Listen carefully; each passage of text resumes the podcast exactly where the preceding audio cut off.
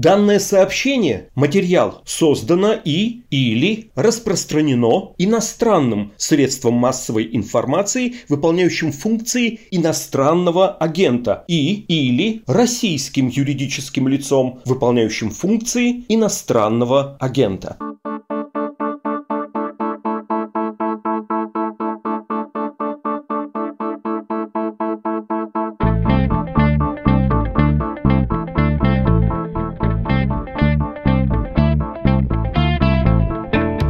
Здравствуйте, это подкаст «Что случилось?» о новостях, которые долго остаются важными. У микрофона Владислав Горин. Американцы уходят из Афганистана, а движение «Талибан», которое контролировало страну до вторжения, то есть еще 20 лет назад, переходит в наступление. И хотя президент США говорит, что Афганистан перестал быть плацдармом для террористов, в самой Америке многие при этом считают, что без прямого военного присутствия исламисты снова могут получить контроль над государством и быть угрозой национальной безопасности, ну и вообще террористам террористической угрозой для всего мира.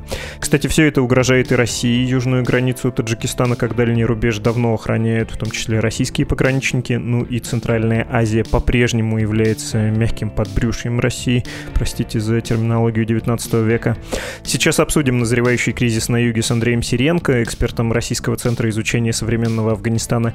И не удержусь от небольшого спойлера. Он расскажет, что Талибан — это не что-то из прошлого, не из 20 века и не из начала 2000-х, а это новая модель модернизированного радикального ислама, которая может представлять огромную угрозу для всего мира. Всем привет! Я Марина Львова, ведущая подкаста «Проговорили» и директор по организационному развитию компании HeadHunter. Подкаст «Проговорили». Каждую неделю вместе с героями подкаста «Проговорили» мы встречаемся, чтобы посмотреть на бизнес не только с его солнечной стороны, но и узнать о том, что скрывается в тени успешных стартапов, проектов и бизнеса вообще. Вместе с фаундерами и визионерами самых перспективных компаний мы говорим про бизнес и не только. Я в таком ключе не думал, что вот надо стать предпринимателем. 90% моих гостей такие, я вообще не планировал. Ты не можешь быть э, до шести предпринимателем, а после шести шести, ты там еще кем-то. Ты предприниматель 24 на 7. Для меня важно не просто получить красивый отчет или там, получить деньги за этот проект. Главное удовольствие от этой работы – видеть, что меняется. Подписывайтесь на канал «Проговорили» на YouTube. Смотрите и слушайте новые выпуски каждую неделю по пятницам. Подкаст «Проговорили».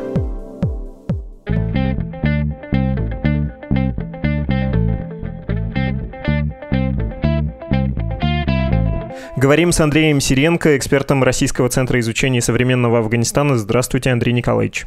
Здравствуйте, Владислав.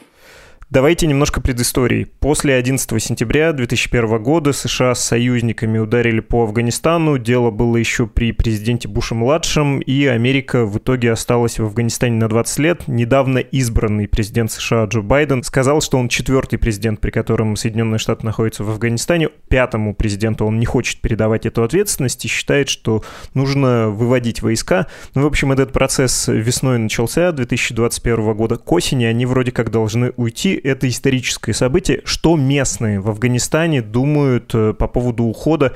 И, насколько я понимаю, они, в общем, опасаются того, что американцы уйдут, Талибан придет, Талибан оживился снова. Владислав, на самом деле опасаются все, и не только местные, опасаются американцы, что когда они уйдут, будут э, уничтожены плоды их 20-летних э, усилий.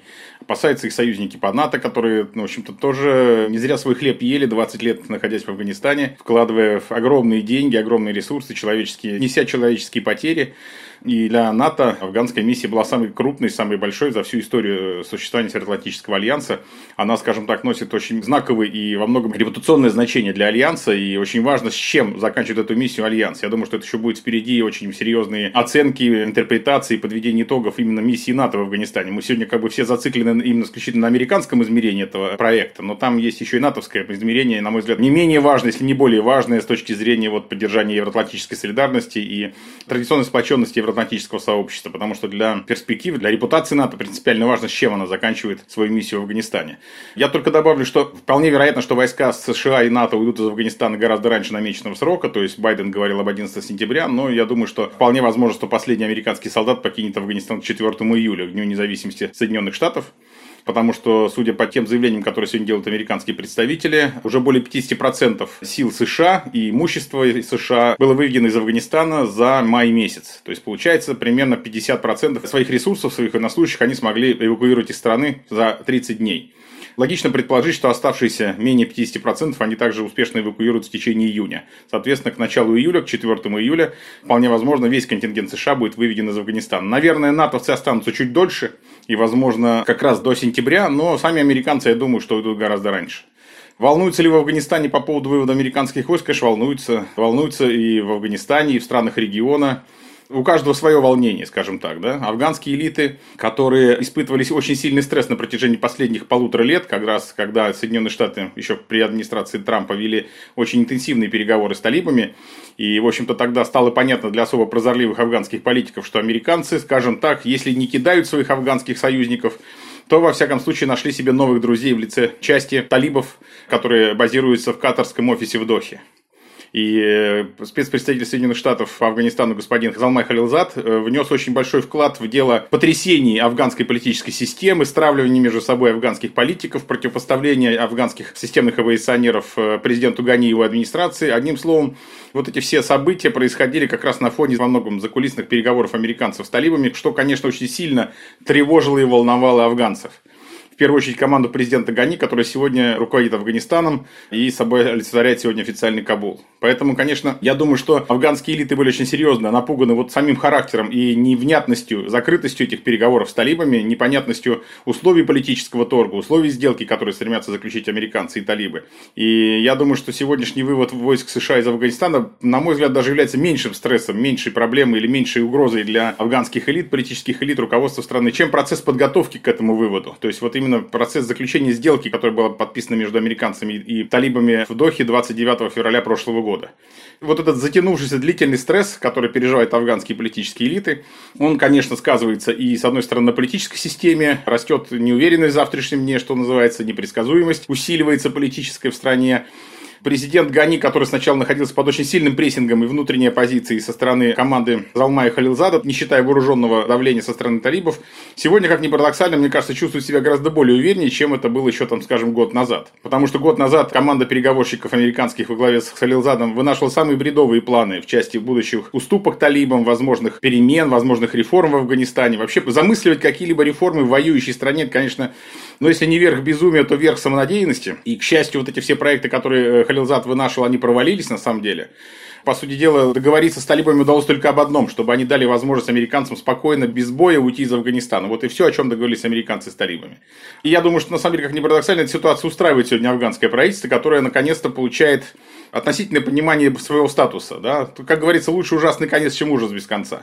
Вот тот ужас без конца, который несла с собой миссия Залма и Халилзада, и вот эти бесконечные закулисные невнятные торги с талибами, она на самом деле закончилась. Теперь все прекрасно понимают, что с одной стороны, конечно, непредсказуемость политического будущего усиливается, с другой стороны, в общем-то, скажем так, магистральный тренд, магистральная политическая линия развития Афганистана, она сегодня более-менее для людей, знакомых ситуации, прорисовывается. Эта линия безрадостная, она и близко не ведет к миру. Никто в Афганистане серьезных политиков мира не ждет сегодня. Более того, все ждут эскалации силовой напряженности, еще большего всплеска насилия, вооруженного насилия, что, собственно говоря, происходит на протяжении последних месяцев. Вообще, как только американцы договорились с талибами, уровень насилия в Афганистане вырос в разы.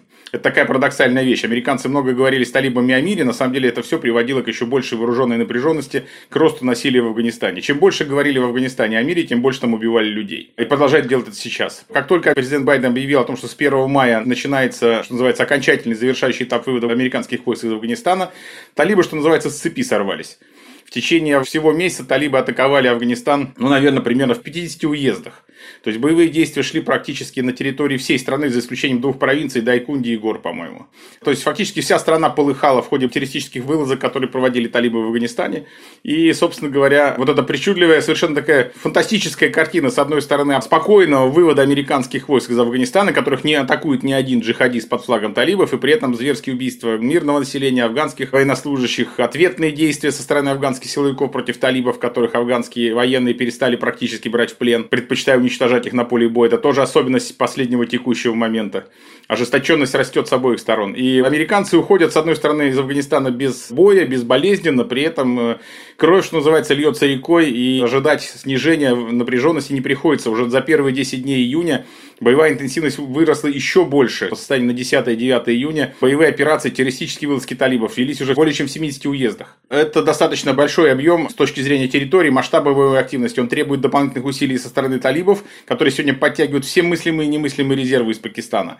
Именно в Пакистане находятся точки базирования, вся тыловая инфраструктура талибов. Э, талибы традиционно опираются на поддержку пакистанских спецслужб, пакистанской армии. Собственно говоря, на мой взгляд, Талибаны являются таким гибридным подразделением, гибридным филиалом пакистанской армии, с помощью которого Исламабад ведет войну против правительства и народа Афганистана на протяжении 20 лет.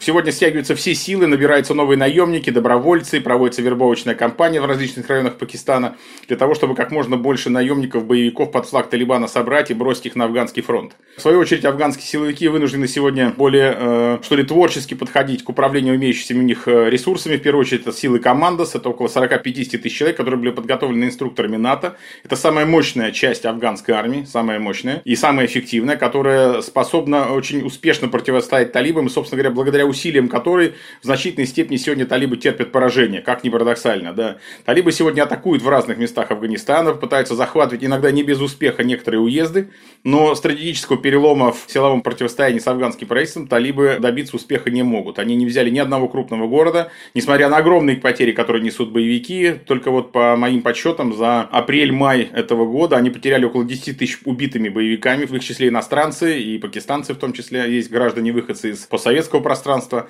Это очень большие потери для талибов, но тем не менее, несмотря на такое количество людей, которые полегли на полях джихада, талибам так и не удалось добиться стратегического перелома в Афганистане. И это очень важное обстоятельство, потому что, еще раз напомню, весь май и, по сути дела, весь апрель афганские силовики воюют с талибами самостоятельно. Американцы не оказывают никакой серьезной поддержки, даже разговоры там о том, что американская авиация где-то помогает, что-то бомбит, какие-то позиции талибов, поддерживая афганских силовиков, это несколько преувеличенная информация, потому что афганская авиация, хотя и крайне малочисленно, недостаточно, может быть, профессионально, тем не менее, с задачами воздушных бомбардировок, успешных бомбардировок талибов справляется сегодня сама.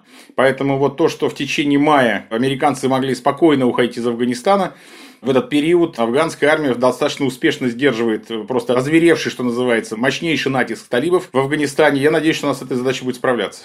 Я про состояние местных сил безопасности потом еще чуть подробнее спрошу, но хочется немножечко, возможно, вернуться про того же Байдена сказать. Он объяснил своим избирателям, своему народу уход из Афганистана буквально следующим образом. Мы выполнили там задачу, Афганистан больше не является плацдармом для террористов журналистов. Так ли это? Выполнена ли там была задача, ну, если ее вообще возможно было там выполнить? Американцы, в том числе вот этими переговорами с талибами, они обеспечили себе какую-то безопасность и договорились на приемлемых для себя условиях об уходе. Ну вот что все, Афганистан больше не будет источником опасности непосредственно для США. Владислав, как только последний американский солдат и натовский солдат покинет Афганистан, можно будет начать отсчет эпохи новой угрозы со стороны Афганистана европейскому сообществу, Соединенным Штатам и их союзникам. Потому что пока американские солдаты находятся в Афганистане, да, такая угроза минимальна. Ну, скажем так, за 20 лет нахождения в Афганистане американцы несколько раз меняли цели своей миссии в Афганистане. Сначала они зашли, если вы помните, в 2001 году с целью наказать Аль-Каиду за атаку на Нью-Йорк, за атаки 11 сентября. Это была главная цель, которая была озвучена президентом Бушем, и который сказал, что мы входим в Афганистан, чтобы наказать Аль-Каиду. Не просто разгромить Талибан, это была попутная задача а именно наказать Аль-Каиду. Сначала американцы обратились к Мули Амару, лидеру Талибана, с просьбой выдать Усаму Бен Ладена и его сторонников, которые организовали атаку на Нью-Йорк. И, соответственно, если бы, допустим, талибы в страшном сне такое не могло присниться, они бы выдали лидеров Аль-Каиды американцам, не факт, что американцы вошли бы в Афганистан. Не факт. Потому что стоял именно тогда вопрос наказания Аль-Каиды. Войдя в Афганистан, американцы разрушили талибское государство с помощью местных ополченцев, Северного альянса в том числе, или в первую очередь даже Северного альянса, э, смогли разрушить режим талибов и уничтожили фактически государственность. По большому счету, Аль-Каида была наказана, хотя сам лидер Аль-Каиды не был пойман, да, но вот ее тыловая инфраструктура в Афганистане была в значительной степени разрушена. Лидеры Аль-Каиды вынуждены были бежать в соседний Пакистан и прятаться там в течение длительного времени. Получилось так, что американцы как бы выполнили свою задачу наполовину. То есть, с одной стороны, лидеры Аль-Каиды остались живы, но при этом инфраструктура Аль-Каиды была разрушена. Они уже тогда в 2001-2002 году уже лишились возможности атаковать Соединенные Штаты или повторить, например, акцию 11 сентября. После этого американцы были вынуждены провести Боннскую конференцию, в ходе которой уже возникла вторая задача. Это строительство афганской государственности. Миссия скорректировалась, да? Теперь мы не просто преследуем Аль-Каиду, мы теперь строим новое афганское государство. Началась эпоха президента Карзая, его временной администрации, потом президентства и так далее. Американцы активно этому содействовали. Кстати, после этого как раз и начался вот туда натовских войск. То есть миссия НАТО стала действовать совместно с американцами в Афганистане как сила, которая обучает, с одной стороны, афганские силы безопасности в рамках строительства нового афганского государства, с другой стороны, помогает американцам бороться с террористами. То есть, помимо возмездия и наказания террористов, у нас появилась задача, у них появилась задача строительства нового Афганистана. Потом, когда эта миссия воссоздания афганского государства была как бы внешне а в целом завершена, американцы озвучили тему о необходимости продвижения идей демократии и демократических ценностей в Афганистане. Заговорили о правах женщин, о правах меньшинств, о необходимости оппозиции, о свободе слова и так далее. Возникло уникальное явление, как афганская журналистика, которой вообще нет ни в одной стране, которая прилегает и близко к Афганистану. Да? На самом деле, настолько свободной и независимой прессы, ситуация, какая есть в Афганистане, нет ни в одной стране, которая граничит рядом с Афганистаном. Это просто уникальное явление в регионе. Это тоже одно из достижений, кстати говоря, американского западного проекта модернизации Афганистана.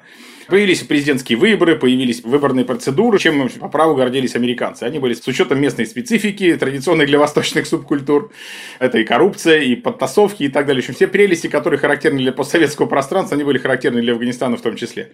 После этого уже возникла задача все-таки уничтожения Талибана как союзника Аль-Каиды. Эта задача выполнена не была, и к 2010 году, к моменту прихода Барака Обамы, уже стал вопрос о том, что надо уходить из Афганистана. То есть, впервые где-то примерно в 2009-2010 году американцы задумались о выводе войск. И потом уже вынашивали разного плана завершения этой миссии. То есть, по большому счету, последние 10 лет целью американцев был выход из Афганистана. Выход из Афганистана на разных условиях. Заметьте, зашли с одной миссии, потом она в течение нескольких лет менялась, трансформировалась, и, наконец, миссия свелась к тому, что как бы оттуда уйти. И стоял вопрос о том, как э, оттуда выбраться. Сначала пытались добить Талибан, ввели туда огромную группировку, почти 300 с лишним тысяч войск при Бараке Обаме. Схема не сработала. Талибов уничтожить не удалось. После этого стал вопрос о том, как пытаться с ними договориться. Может быть, попытаться выделить какое-то умеренное крыло. Появился политический офис талибов в Катаре, который возник только потому, что это разрешили Соединенные Штаты. После этого началась длительная история закулисных торгов, которая длилась почти 10 лет и закончилась вот окончанием все-таки миссии Халилзада, которая, по сути дела, предполагала безальтернативный вывод войск американцев из Афганистана почти без всяких условий. Только договоримся об одном, что вы даете нам уйти, и вы не предоставляете больше Аль-Каиде и другим террористическим организациям приют в Афганистане. Что называется, с чего начали, к тому пришли. Сначала мы зашли, чтобы разгромить Аль-Каиду, которая нашла приют в Афганистане, и тогда американцы громили талибов, которые предоставили это убежище. Завершается 20-летняя эпоха тем, что этих же самых талибов теперь просят прогарантировать, что Аль-Каида больше не будет атаковать Соединенные Штаты. Это, конечно, с точки зрения репутации, не очень хороший, я думаю, конечно, результат. Вот, ну уж какой есть. Поэтому важно то, что за эту 20-летнюю эпоху выросло целое поколение афганских политиков, афганской молодежи, афганских общественных деятелей, которые привыкли жить в другой среде, в другой культуре, которую создали американцы и их западные союзники, и европейцы особенно активно работали в Афганистане с точки зрения невоенных проектов. Поэтому Байден, который сегодня уходит из Афганистана, конечно же, он делает это в первую очередь по причинам сугубо внутриамериканского свойства. Я уверен, что решение о выводе войск не имеет никакого отношения к Афганистану. Американцы ушли бы при любых условиях, потому что для Байдена очень важно в преддверии вот этой острой, сложной внутриамериканской ситуации, когда страна фактически расколота на два лагеря, сторонники республиканцев Трампа и сторонники Байдена, да, просто почти пополам. Это очень серьезный раскол, который накладывает свой отпечаток на весь внутриамериканский политический процесс в преддверии будущих выборов. Для Байдена очень важно выполнить обещания, которые он давал своим избирателям, показать, что он живет слово, и в этом смысле каким-то образом проценты вот эти полученные после вывода войск, они, может быть, сработают на репутацию Байдена, его команды и демократической партии в целом. То есть, это проект исключительно внутриамериканский. Вывод войск из Афганистана проект исключительно американский. Афганистан к этому, по большому счету, никакого отношения не имеет. Его никто не спрашивал, афганское руководство, афганское правительство по этой схеме о схеме вывода, об условиях вывода. Их ставили просто перед фактом. Это, кстати говоря, была невероятно циничная миссия в этом смысле за господина Халилзада. Я считаю, что столько вреда, сколько господин Халилзад принес афганскому правительству, афганской государственности за последние два года, даже талибы столько не принесли. Потому что, к сожалению, вот пытаясь уговорить, упросить, умолить талибов, он шел на такие демарши, на такие поступки, совершал такие действия, которые фактически привели к максимальному расшатыванию и разбалансировке без того не самой сильной афганской государственной политической системы. И я полагаю, что вот даже если бы американцы просто бы без всяких переговоров с талибами взялись и ушли, вот просто бросив все и уйдя, было бы гораздо больше бы от этого пользы, чем вот эти танцы бесконечные с талибами, попытки их уговорить, каким-то образом упросить. Здесь не нужно было питать никаких иллюзий. С талибами договориться невозможно. Если кто-то на это надеется, это напрасная трата сил, эмоций и денег. Талибан – это джихадистская организация, которая не имеет собственной субъектности. Она управляется пакистанскими спецслужбами. Если вы хотите прекратить войну в Афганистане, нужно договориться не с талибами, а с Пакистаном. До тех пор, пока между Кабулом и Исламабадом не возникнет какой-то компромисс, а этот компромисс не может возникнуть, если к этому противостоянию, к этим двум точкам не будет добавлена Индия, Нью-Дели, потому что именно вот противостояние вот по линии этих трех стран региона и обусловливает вот эту затянутость и во многом безнадежность афганского конфликта. Я вообще считаю, что на самом деле афганский конфликт, он сродни израильско-палестинскому. Его невозможно закончить. Он не кончится никогда. Можно пытаться им управлять там, его динамикой, уровнем насилия, кого-то там подкупать или с кем-то договариваться, пытаться заключать точечные локальные перемирия и так далее. Но остановить этот конфликт невозможно, потому что он носит не внутри афганский характер. Афганистан всего лишь платформа для конфликта, только площадка для войны. А это фактически гибридная война между Пакистаном и Индией, которая ведется на территории Афганистана. С помощью, опять же, гибридных технологий и приемов. И в этом смысле я не вижу никаких, и афганские эксперты очень многие разделяют эту точку зрения, они не видят никаких перспектив позитивных у этого конфликта. Война будет продолжаться, эскалация насилия будет продолжаться. И до тех пор, пока не будет вот урегулирован или найден какой-то удивительный компромисс между Индией, Пакистаном и Афганистаном в регионе, а возможно уже теперь появится четвертый игрок Китай, который стоит за Пакистаном, ни о каком мире в Афганистане речь идти не может. Уйдут американцы, останутся американцы, придумают какой-то формат другой миссии, эта ситуация не изменит. Я думаю, что, кстати говоря, там может быть одна из причин, по которой Байден все-таки принял это решение, это было осознание вот этой простой, ясной истины, что оставайся там, не оставайся, толку не будет никакого. Поэтому нет смысла смысла хвататься за остатки каких-то иллюзий, да, пусть даже с репутационными издержками, но лучше оттуда уйти, потому что ничего это не изменит. Хотя, может быть, даже для американцев, как ни парадоксально, откроются новые возможности по игре внутри региона, поскольку американцы изменят свой статус. Они из участников конфликта в Афганистане они превратятся в силу, которая может выступать в роли модератора, такого маклера, да, который может выступать в роли посредника между различными интересами в этом регионе. Но посмотрим, как это получится. Понятно, почему уходит, потому что можно уходить, можно оставаться. Почему уходит еще по каким причинам, по внутриамериканским, вы тоже дали на это ответ очень отдаленно. Это, конечно, напоминает э, уход из Вьетнама, когда в военном смысле операция, конечно, могла быть признана успешной. Во внутриполитическом смысле эта операция была уже слишком затянувшейся, слишком большие потери, экономические, конечно, жизни людей, неприемлемо с точки зрения американской системы власти.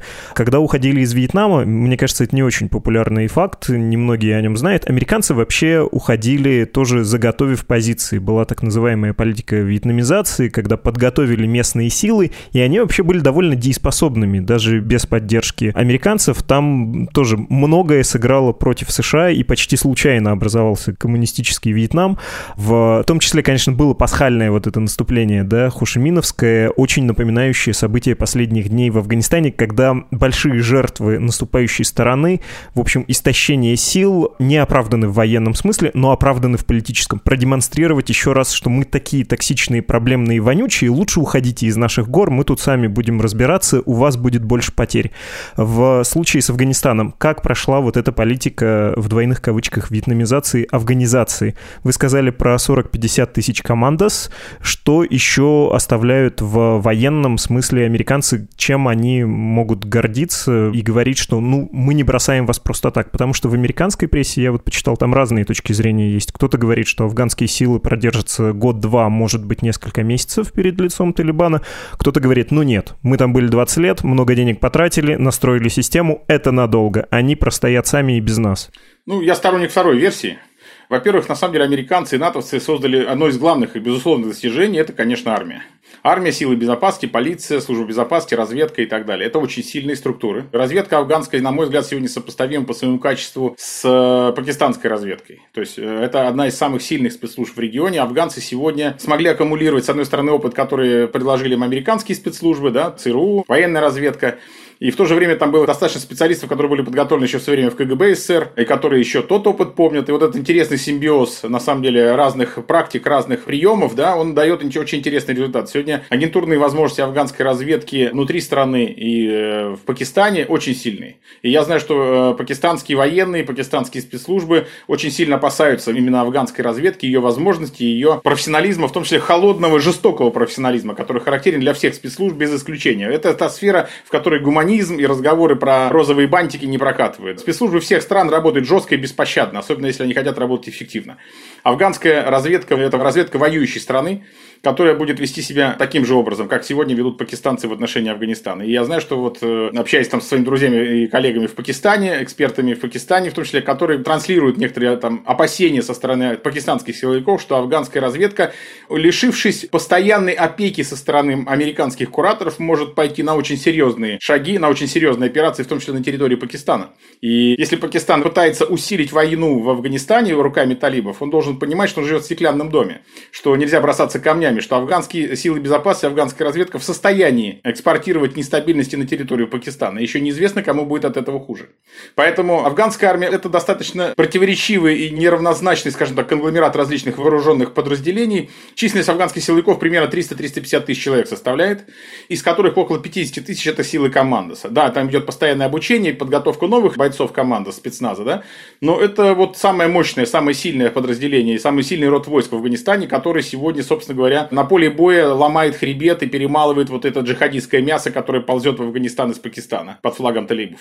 Достаточно неплохо были подготовлены военно-воздушные силы. Это второй очень важный оплот афганской государственности, это собственный ВВС и вертолетчики, и штурмовики. Самолеты, может быть, не самые красивые и самые дорогие, к которым мы привыкли, там, глядя на российские ВВС или там, на американские ВВС, да, но они для дела вполне годные. И на самом деле э, талибам они наносят катастрофические потери. На сегодняшний день я думаю, что воздушные удары, они составляют главную причину больших потерь среди талибов. Команда потом довершает это дело, но главные мощные силы, которые наносят ключевые, самые кровопролитные удары по талибам, ВВС. Афганская разведка и ее агентурные возможности позволяет в последнее время четко выявлять цели. То есть бомбят не просто так все подряд, да, выявляют определенные четкие цели, по которым нужно носить удар, по которым действуют комбинированные силы команды с военно-воздушных сил. Как правило, сегодня афганская разведка выявляет точечные штабы, где находятся полевые командиры, крупные функционеры Талибана, их э, теневые губернаторы, их центры подготовки, лагеря подготовки боевиков, э, склады с боеприпасами и так далее. То есть по ним наносятся точечные удары. Потери талибов не просто очень большие в течение последних месяцев, да, они катастрофичны для боевиков именно в том, что несут потери талибов в первую очередь среди командиров младшего и среднего звена. Среди талибов колоссальный дефицит сегодня командиров именно этого уровня, потому что афганские силовики их целевым образом истребляют физически. И э, фактически талибы начинают испытывать дефицит кадров, что называется. Именно поэтому, кстати, вот если вы обратите внимание на заявление талибов последние, да, они ставят условием освобождения 7 тысяч боевиков из афганских тюрем, да, вот, дескать, вы нам их отдайте, выпустите из плена наших братьев-мусульман, и мы, значит, может быть, мы с вами поговорим о мире. Афганское правительство ни в коем случае эти 7 тысяч не отдаст, именно потому, что значительная часть этих 7 тысяч человек, это как раз полевые командиры среднего и младшего уровня. То есть, как раз талибы рассчитывают с помощью вот этих боевиков, выпущенных из афганских тюрем, пополнить как раз нехватку в кадровом звене, в командном звене своем, чтобы начать новые наступления. Афганцы это прекрасно понимают, поэтому на эту сделку не идут. Даже под давлением американцев. Потому что американцы уйдут, а афганская армия потом с этим сбродом воевать. Ну и, наконец, третье подразделение – это артиллерия. Артиллерия как род войск были очень хорошо подготовлены силами НАТО. Там и реактивная артиллерия, и стволовая артиллерия и так далее. Поэтому сочетание вот этих вот достаточно мощных ударных соединений в афганской армии, оно достаточно эффективно сегодня. Я думаю, что эффективно будет сохраняться, особенно если американцы, уйдя из Афганистана, продолжат военно-техническую поддержку афганских сил безопасности. То есть будут поставлять боеприпасы, топливо для самолетов, боеприпасы для артиллерии, неуправляемые реактивные снаряды для ВВС и так далее. Потому что это очень важные вещи. Я думаю, что афганская армия в состоянии не просто сдержать натиск талибов, а она в состоянии нанести Талибану очень серьезные военные поражения. Я, кстати, не разделяю позицию тех экспертов, которые говорят, что, дескать, военного решения конфликта в Афганистане нет. Конечно, военного решения его нет, наверное, ни одной войны. Любая война заканчивается миром. Но я считаю, что на самом деле на сегодняшний день говорить о том, что силовой ресурс исчерпан сторонами в конфликте в Афганистане, это преждевременно. Это риторика, это разговор, красивые дипломатические выражения, да, которые там якобы должны подчеркнуть чью-то миролюбивость. Ну, война дело циничное и злое. Там талибы ростом своей боевой активности показывают, что они точно не исчерпали свой военный ресурс, и афганские силы безопасности, действуя аналогичным образом, то есть также жестко и беспощадно воюя с ними, они тоже показывают, что пока говорить о том, что исчерпаны боевые возможности в афганском конфликте, это преждевременно. Я думаю, что до тех пор, пока не будет перелома, какого-то перелома на поле боя, ни одна из сторон ни на какие мирные переговоры, ни на какие сделки не пойдет. Но еще раз повторюсь, бессмысленно надеяться на то, что талибы примут решение о мире самостоятельно. Если хотите, это марионетки Пакистана в полном смысле этого слова. Что бы там ни говорили, что якобы там Пакистан отнекивался от этого, говорил, что он уже утратил контроль над частью Талибана, это неправда. Талибы, главари Талибана, живут в пакистанских городах. Их семьи живут в пакистанских городах. У них бизнес в пакистанских городах. Да, часть денег они там вкладывают в Объединенных Арабских Эмиратах, там своих некоторых не слишком высоконравственных дочерей дочерей и сыновей отправляет учиться и работать в Объединенные Арабские Эмираты и тщательно эту информацию скрывает, не дай бог это станет. Потому что золотая талибская молодежь тоже существует. И она тоже так же любит прожигать жизнь, как и золотая молодежь в других странах, но об этом лидеры боевиков стараются помалкивать, хотя афганская разведка тщательно фиксирует подобного рода эпизоды в самых разных странах Персидского залива. Я думаю, рано или поздно эта информация станет настоянием СМИ. Талибан находится под полным контролем, лидеры Талибана находятся под полным контролем пакистанских силовиков. Поэтому, если кто-то всерьез рассчитывает попытаться достичь мира в Афганистане, он должен сначала найти, что называется, управу, найти рычаги влияния на пакистанских генералов. Пока этого не будет сделано, а это очень сложная задача, потому что сейчас пакистанские генералы, они опираются на очень разные внешние силы поддержки, начиная от Великобритании, заканчивая Китаем. Такая амплитуда разбега, да? Это, кстати, говорит о высоком качестве политической адаптивности и достаточно высоком потенциале эффективности пакистанской элиты, военной элиты, которая ухитряется манипулировать и балансировать между интересами таких противоречивых стран, как Китай, Соединенные Штаты, Великобритания, Россия, и делает это не без успеха. Понятно. Особенно интересно, признаюсь, было про авиацию, потому что я читал о том, что вот американцы уходят, и какова сейчас может быть стратегия с авиаударами, поскольку авиация все равно требует инфраструктуры, но вот, дескать, будем прикрывать Афганистан с воздуха, но при непосредственной угрозе, например, посольству США в Кабуле, вот тогда, да, разгромим террористическую группу, если увидим на подходе. А так, конечно, нет. Э, ну, или, видимо, так нет. Вы объяснили, что авиация авиация у них своя есть, и вообще они в военном смысле дееспособны. Давайте поговорим про Россию и про постсоветское пространство.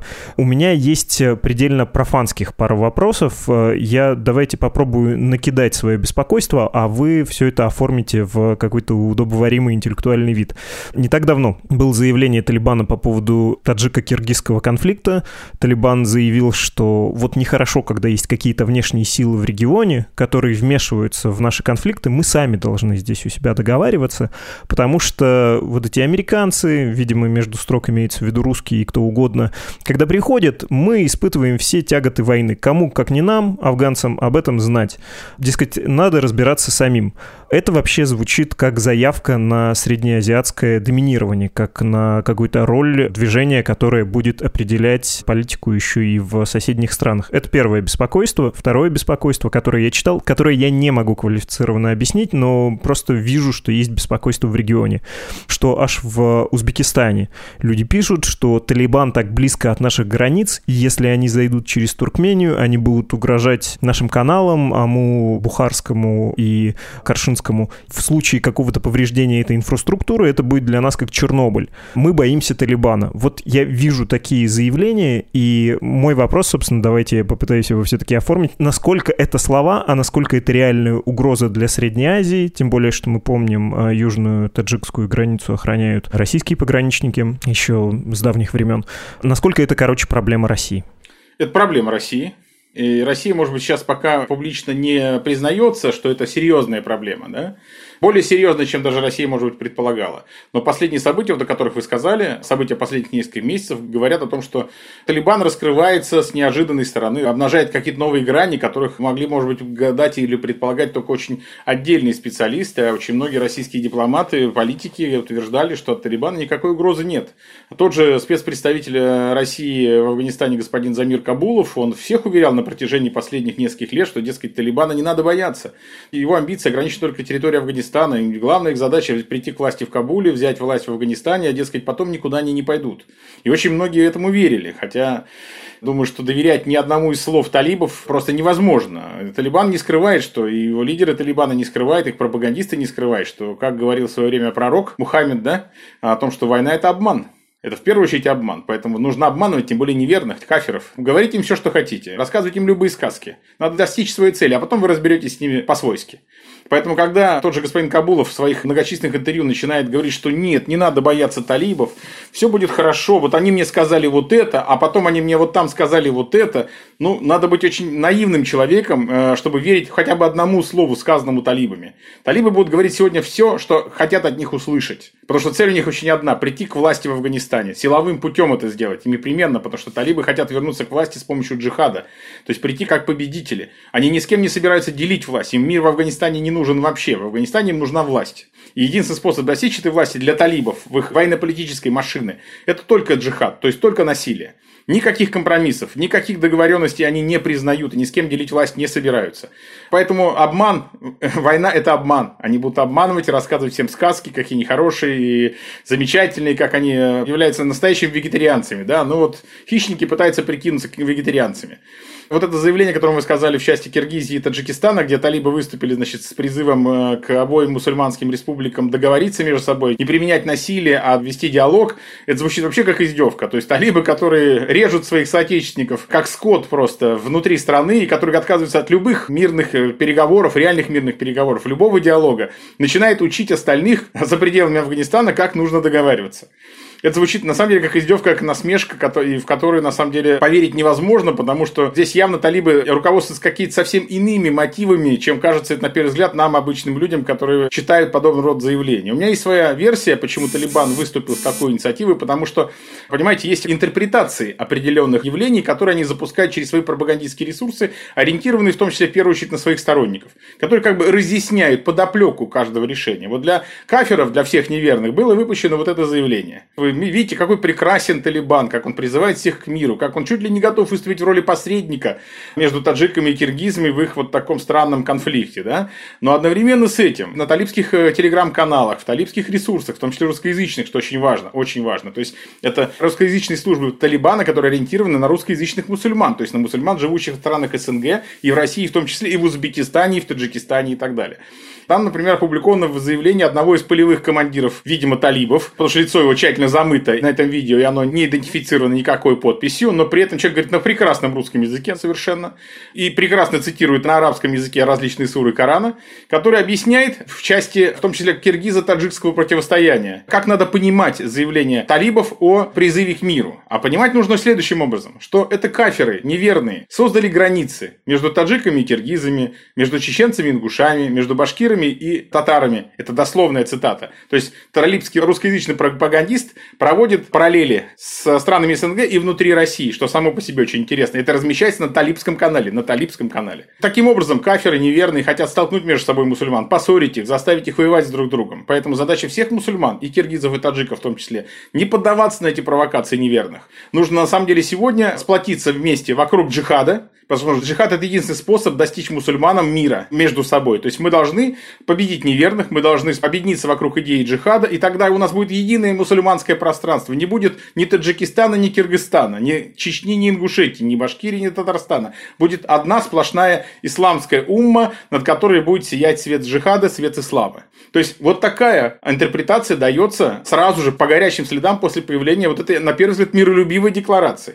Ребята просто, с одной стороны, для каферов неверных подают один сигнал, а потом своим сторонникам разъясняют это как необходимость просто сплочения вокруг идеи джихада. Фактически, вот э, если мы будем учитывать вот эти вот неофициальные интерпретационные аспекты вот этого явления, а их надо учитывать, я считаю, при серьезном анализе, мы фактически должны выдвинуть версию и предположение о том, что фактически Талибан предлагает в качестве инструмента решения таджико-киргизского конфликта джихадизацию его. То есть вы должны объединиться вместе под флагом джихада и просто снести власть неверных, которые есть в ваших странах. Да, это не говорится напрямую, это не говорится через официальные документы, но это говорится по специальным каналам, которые разжевывают, скажем так, вот эту позицию талибов и устами их русскоязычных пропагандистов. Что очень интересно, еще раз повторюсь, это говорится на русском языке. То есть предполагается, что аудитория не пуштуны, не афганские таджики, не узбеки афганские. Это люди, понимающие русский язык. Я полностью согласен с талибами, которые утверждают, что война – это обман. Они врут первыми, врут, они обманывают всех, обманывают в том числе своих соседей. И, конечно же, нельзя верить ни талибам, ни российскому спецпредставителю Замиру Кабулову, который цитирует и ссылается на талибов очень часто, о том, что Талибан не несет угрозы республикам Центральной Азии или России. Несет он такую угрозу. В том числе, как выясняется, еще и, может быть, даже прямую угрозу. До сих пор я был уверен, и я считаю, это вот одна из самых важных угроз, которая будет исходить России и странам постсоветского пространства, а также странам Ближнего Востока и, может быть, Европы, где крупные мусульманские сообщества проживают, да, это на самом деле кампания по международной легитимизации Талибана, которая аж проходила на протяжении последних двух лет, в том числе при участии господина Халилзада, американского спецпредставителя, который и вытаскивал этих талибов на свет Божий, предоставлял им различного рода площадки, говорил им кучу комплиментов, катал их по разным столицам и так далее, да. И эту же кампанию активно поддерживали российские дипломаты, в том числе китайские дипломаты, иранские дипломаты. И, по сути дела, разные страны внесли свой вклад в легитимизацию Талибана. Талибан из бандитской, террористической, людоедской структуры превратился в почти респектабельное политическое движение, с которым стало модно дружить. Пошла мода на дружбу с Талибаном. Посмотри, каждая страна начала предлагать, давайте у нас проведем мирные переговоры. В Узбекистане, в Катаре, в Индонезии, Москва и так далее. Да? Вот все начали танцевать белый танец вокруг Талибана. И, конечно, на самом деле талибы этим активно пользуются, потому что они понимают, что с помощью этих приемов они сегодня накачивают свою политическую легитимность, да, подкрепляют ее, что усиливает их потенциал обмана тех же самых своих партнеров, которым они смотрят в глаза за столом, за одним сидя, попивает общий чай, да. И вот это усиление легитимности Талибана привело к тому, что перед ними даже стали танцевать американцы, то есть представители сверхдержавы, которые, казалось бы, контролируют весь мир, талибские пропагандисты вот эту позицию стали транслировать на протяжении последнего года, по сути дела, через все свои пропагандистские ресурсы. Сегодня даже шейхи Аль-Каиды, которые там живут в самых разных концах земли, они говорят, что сегодня модель Талибана является моделью успешного джихада, победоносного джихада. То есть, это модель для всех мусульман, которые хотят добиться удачи, успеха и победы. Вот крестоносцы, иудеи, каферы, они нас бомбили, уничтожали в Сирии, в Ираке, в Чечне, в Сомали и так далее. А вот только Талибан смог свернуть им шею. Только Талибан поставил Америку на колени. Только Талибан заставил Москву бегать э, на цыпочках вокруг них. А это о чем говорит? О том, что мы должны подражать Талибану. Мы должны быть похожими на талибов. Потому что эта модель доказала успешность. И вот это, я считаю, самое опасное на самом деле. Гораздо более опасное, чем даже боевики, которые концентрируются где-то там в э, ущельях вдоль границ с Таджикистаном или Туркменией. Потому что этих боевиков, в конце концов, можно разбомбить их там, ну, несколько сотен, может, даже пусть там несколько тысяч. Это не самая большая цифра. Несколько эффективных военно-воздушных ударов, и проблема будет решена на месте. Но проблему фактически создания талибской субкультуры, новой успешной модели поведения для молодого мусульманина, фактически такой вариант исламского Голливуда, да, вот ты хочешь быть как будет исламским Сталлоне, да, вот ты будь тогда как командир Хакани талибский, подражай ему, да, вот ненавидь неверных, будь верным мусульманином, поднимай оружие на джихад и так далее. Стандарты, новые стандарты поведения, новая эстетика формируется, которые хотят подражать, которая становится модной. Появилась мода на Талибан. Два месяца назад в сирийском городе Идлибе, где Талибан, а где Идлиб, прошел парад местных боевиков-джихадистов. Эти боевики шли под белым флагом Талибана в сирийском городе идет парад под флагом талибов. Во время недавнего противостояния в Газе между палестинцами и израильтянами, когда мусульмане проводили в Европе акции протеста, в Амстердаме мусульманские манифестанты вышли с флагом талибов. Талибский флаг сегодня является символом успешного джихада, которому нужно подражать. И вот этот пропагандистский механизм, который сегодня запускается с легкой руки талибских агитаторов, талибских медийщиков, и который сегодня активно подхватывается в самых разных мусульманских сообществах на Ближнем Востоке, в России, в странах СНГ, в Центральной Азии, на Кавказе, в Поволжье, в Сибири, в Европе. Вот это будущая горючая смесь, которая на самом деле рано или поздно выстрелит. Поэтому, когда американцы говорят, что мы сейчас устранили непосредственную угрозу Аль-Каиды, да, вы ее устранили. Сегодня Аль-Каида в Афганистане, она, безусловно, есть, она там присутствует, и боевики, там, может быть, полторы-две тысячи точно активных боевиков есть. Они сегодня не могут нанести удар по Нью-Йорку, как это было 11 сентября. Но сегодня вырастает новая молодежь в самых разных частях мира, которая берет Талибан за образец. Вы боитесь талибов в Афганистане. Талибы завтра могут быть в Америке. Талибы могут быть в Москве. Талибы могут... Сторонники талибов, да? Могут быть русские талибы, таджикские талибы, узбекские, сирийские, какие угодно. Потому что им начинает подражать, на них начинает походить. Как раньше говорят, делать с них жизнь. Вот это угроза. Вы не знаете, откуда этот новый талиб выберется. Он не, не обязательно будет афганский паспорт. Феноменально, да. Хотели поговорить с вами о выводе американских войск из Афганистана. А мощный, мощный очень вывод про новое исламское государство, такое распределенное и модернизированный радикальный ислам. Спасибо огромное. Феноменальный вывод. Мы говорили с экспертом Российского центра изучения современного Афганистана Андреем Сиренко. До свидания. Спасибо, Владислав. Спасибо.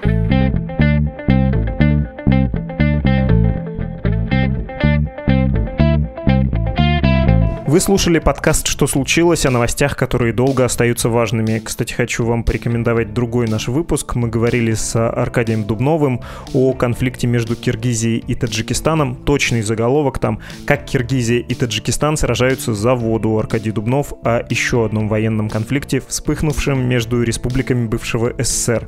Этот эпизод выходил у нас 5 мая, но все еще достаточно любопытен и актуален. Повторяю уже новости, которые долго остаются важными. Если вы еще не посетили страничку support.meduza.io, сделайте это, пожалуйста, и оформите регулярное пожертвование. Это поможет Медузе существовать. Мы сейчас живем за ваш счет, больше у нас источников финансирования практически нет. Ну и, конечно, вы всегда можете написать в редакцию по адресу подкаст собакамедуза.io или в Telegram Медуза loves you. До свидания.